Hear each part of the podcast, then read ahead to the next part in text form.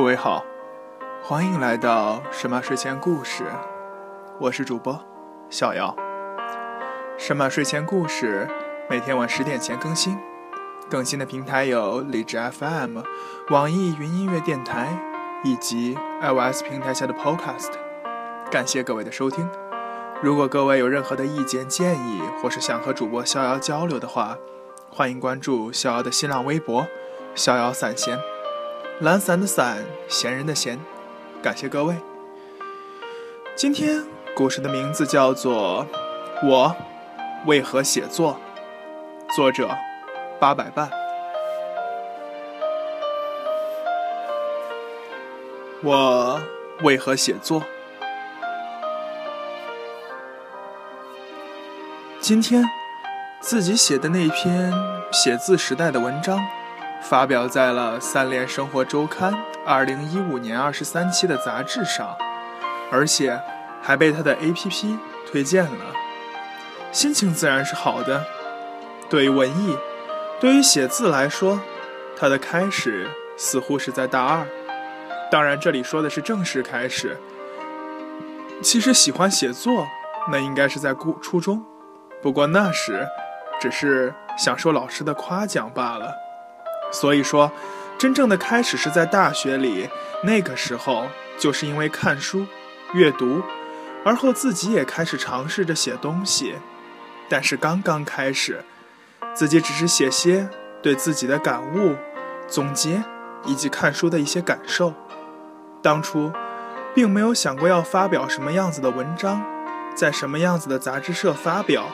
当时只是想总结下自己的内心，于是。写着写着，就有了想发表文章的想法。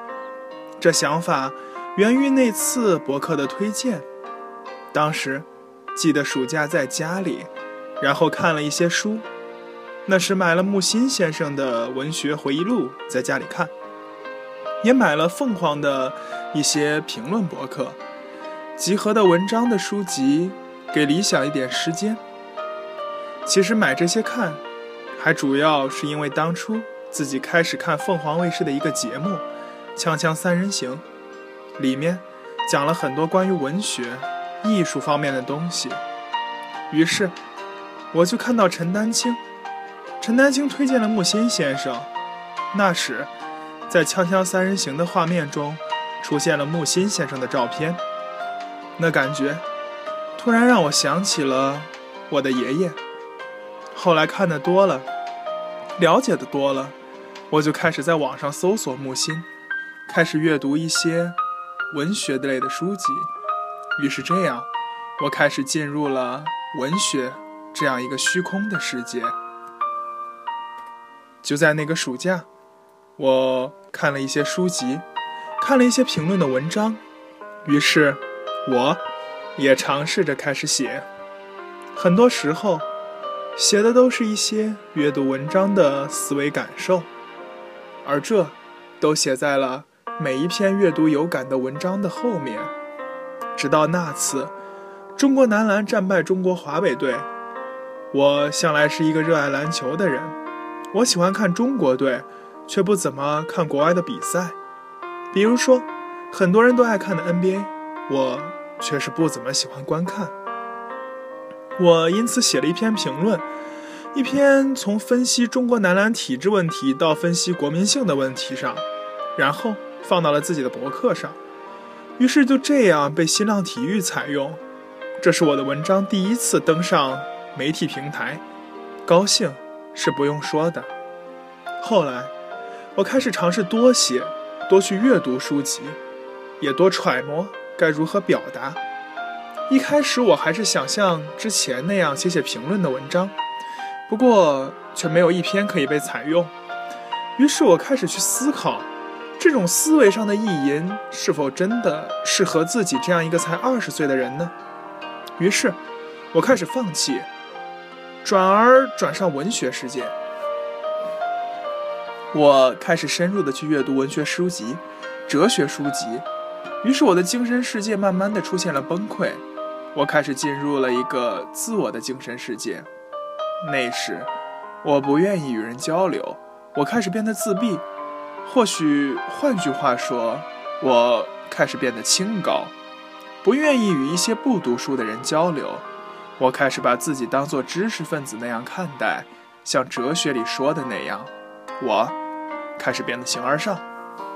后来我意识到了现实世界与精神世界这两者的区别，就努力的想将两者融合在一起，而我却在自我的世界的极端行走的太远。我不懂如何抽离，我很痛快。我找了一些同样看书的人交流，但。还是难以自拔。后来，我选择了去接触外面的世界，去体会现实世界的悲惨与残酷，体验那种现实的弱肉强食的人生。于是，我开始慢慢的、慢慢的走出来，开始懂得如何在虚空与现实之间调转。就这样，我开始慢慢的体会文学世界里的虚空与美好，现实与残酷。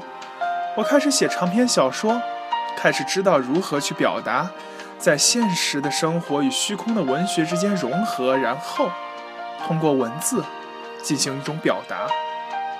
我努力的去思考哲学与文学层面的东西，去摆正自己在精神与现实之间的关系。通过这样一种思想上的积累，以及文字上的积累，我开始慢慢的有所收获。或许。这就是我为何写作以及写作的一个过程吧。昨天，我听了一个写作者在一席上的演讲，他说：“写作与遗观与已有物质无关，它是灵魂的一种需要。这个或许只有进入到这个世界，才会有人懂得灵魂在写作下那被予赋予的无穷魅力。”